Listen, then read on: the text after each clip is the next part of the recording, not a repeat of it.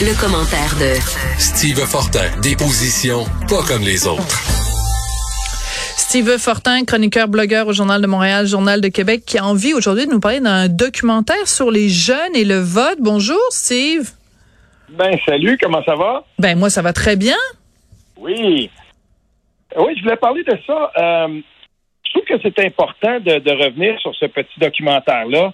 Euh, il y a quelque chose, euh, il y a quelque chose là-dedans qui, qui m'a qui m'a frappé quand j'ai quand j'ai lu là-dessus dans deux sources différentes, le Devoir et puis ensuite dans Urbania. Alors, ça s'intitule Au-delà du vote. On va écouter, si tu le veux bien, la bande-annonce euh, pour nous donner un petit peu euh, une, une, saveur, savoir à quoi, c'est quoi, qu'est-ce que ça goûte ce documentaire Oui. Qu'est-ce que les électeurs et les électrices attendent d'une campagne électorale? Pas juste aller voter une fois ou quatre ans. Euh, les gens, ils veulent s'impliquer davantage. La pratique de l'engagement peut réellement transformer l'individu pour le mieux. Pour moi, c'est comme la meilleure vie, on s'entend, là? Une des choses les plus intenses que j'ai faites de toute ma vie. Quand on dit, bah, les jeunes ne votent pas, ça ne veut pas dire qu'on s'engage pas. On s'engage autrement. Regardez! Est-ce qu'on répond à la question fondamentale? Comment se fait-il que chez les jeunes, supposément bien engagés, euh, le taux de vote chaque année, à chaque élection, est absolument désespérant? Est-ce qu'on répond à cette question-là? Euh, je vais être franc. Euh, je suis resté sur ma faim. Euh, je suis resté sur ma faim. C'est pas qu'il n'y a pas des, questions qui sont fondamentales. On aborde dans ce documentaire-là quand même des angles qui sont très intéressants.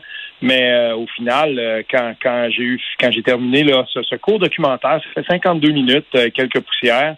on peut l'écouter sur la chaîne YouTube du canal Savoir, mais ça a aussi été diffusé là, pour ceux qui ont le câble, la télévision câblée sur le canal j'ai pas trouvé ça. Mais surtout, euh, le, goût qui m'est resté de tout ça, c'est que c'était manifestement euh, politiquement télescopé. Euh, ah. Le choix des, intervenants qu'on voit dans ce documentaire-là, les, les, les tous les angles qu'on aborde, on est ici là littéralement dans un programme politique très précis dans une idéologie euh, politique précise. Et puis, euh, je ne voudrais pas qu'un tel documentaire serve, par exemple, d'outil pédagogique, à moins que euh, on, y ajoute un avertissement pour dire, ben voilà, les intervenants qui, sont là, ben ils sont tous de la même chapelle idéologique. Et puis, ce serait bien qu'on qu'on le dise d'entrée de jeu, même s'il y a là-dedans beaucoup d'angles intéressants qui sont abordés. Alors, es-tu en train de me dire que c'est un documentaire woke? Est-ce que c'est ça le souci? J'ai, comme tu sais, j'utilise pas le mot woke. Euh, personnellement, j'utilise le mot néo-progressisme.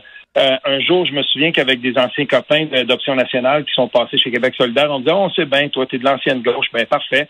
Euh, si, si, je aussi croire dans la laïcité effective et puis euh, euh dans, dans, le féminisme d'une autre façon, ça fait de moi un ancien gauchiste. Ben, eux, ce sont des nouveaux gauchistes.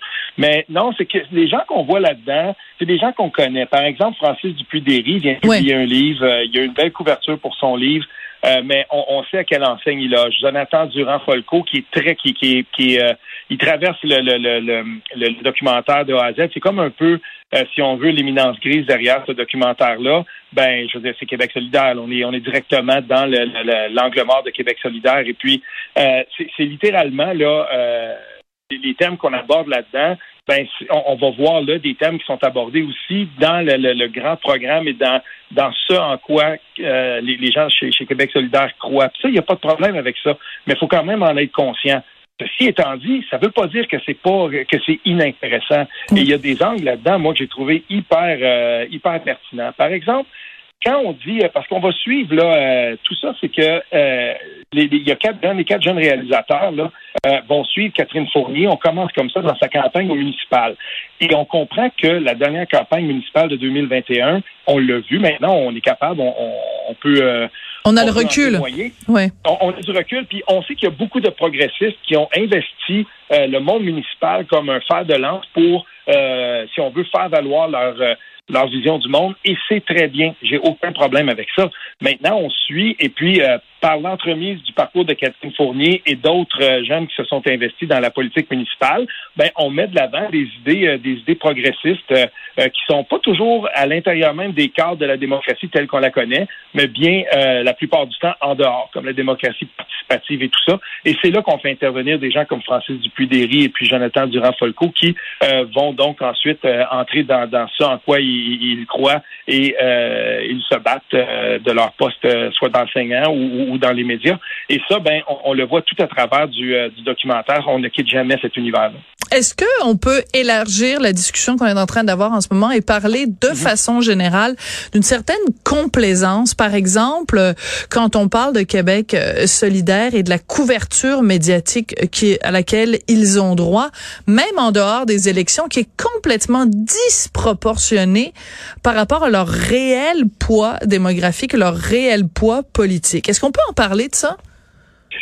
Ben, en tout cas, je peux te dire que c'est certainement pas par ce documentaire-là qu'on va aborder cette question-là, parce qu'on est là-dedans. On est directement là-dedans. J'ai lu des trucs. Euh, euh, tout ce que j'ai lu, de, tous les recensements ou les critiques, ben, pas de critiques ou de, de, chaque fois qu'on a mentionné ce documentaire-là, euh, on n'a jamais mentionné l'angle mort idéologique de, de, de, ça. Et puis, oui, il y a un écosystème idéologique au, Québec qui, on dirait, et, et, privilégié. Je veux dire, euh, les gens, les, les, gens qui croient dans cette idéologie-là, ben, euh, on en trouve dans, dans, dans, certains médias, même à, telle enseigne que euh, moi, je peux te le dire, je suis intime de, de, de, de, de quelques-uns des, des, députés ou, ou, des, des militants, si on veut, anciens députés de, du Parti québécois. Puis euh, combien de fois je me suis fait dire euh, par des gens qui entraient dans la grande tour ou dans la nouvelle tour, quand tu entres là, tu sais que tu entres en terrain hostile. Radio-Canada. Ah ben oui, ben oui, tout à fait. Puis c'est la même chose quand ils rentrent, euh, quand, c'est des gens de la CAC aussi, j'en ai quelques-uns qui m'ont dit, ben on sait qu'on va là, puis on est en terrain idéologique hostile. Et ça, ça, je veux dire, c'est pas normal quand on sait que, je veux dire, c'est c'est la boîte Radio-Canada de tout le monde. Et, et oui, il y, en, y en a une certaine complaisance euh, cependant, ce documentaire-là n'est pas là pour ça. On présente une vision du monde. Et il y a une chose que je veux absolument mentionner qui est très importante dans ce documentaire-là. Quand on parle de la désaffection du politique, et un tout petit peu, on va traiter du, euh, on va toucher au, euh, au, taux de participation notamment. J'aurais tellement voulu qu'on déborde un peu des ornières idéologiques là-dedans, puis qu'on fasse intervenir un vieux sage, quelqu'un comme François Gendron. Ben oui il, est là depuis 1976. Il a tout vu ça. Ça aurait été tellement intéressant qu'on fasse intervenir quelqu'un comme lui ou un Benoît Pelletier, par exemple. Des gens qui ont été là et qui sont pas dans, tu sais, qui, qui, auraient pu dire, ben voici. Moi, j'ai vu les époques passées et j'étais là de l'époque où on votait à plus de 73, 74 ou même près de 80% aux élections euh, provinciales. Puis là, maintenant, ben on regarde, là, puis on espère qu'on va éviter le naufrage de ce qui s'est passé en Ontario aux dernières provinciales en bas de 50 ça, ce problème-là, euh, le documentaire, euh, on, est là-dedans. Puis euh, c'est très important. On ne peut pas passer à côté de ça parce que le vote des jeunes. Euh, Il va être crucial aux prochaines élections. Merci beaucoup.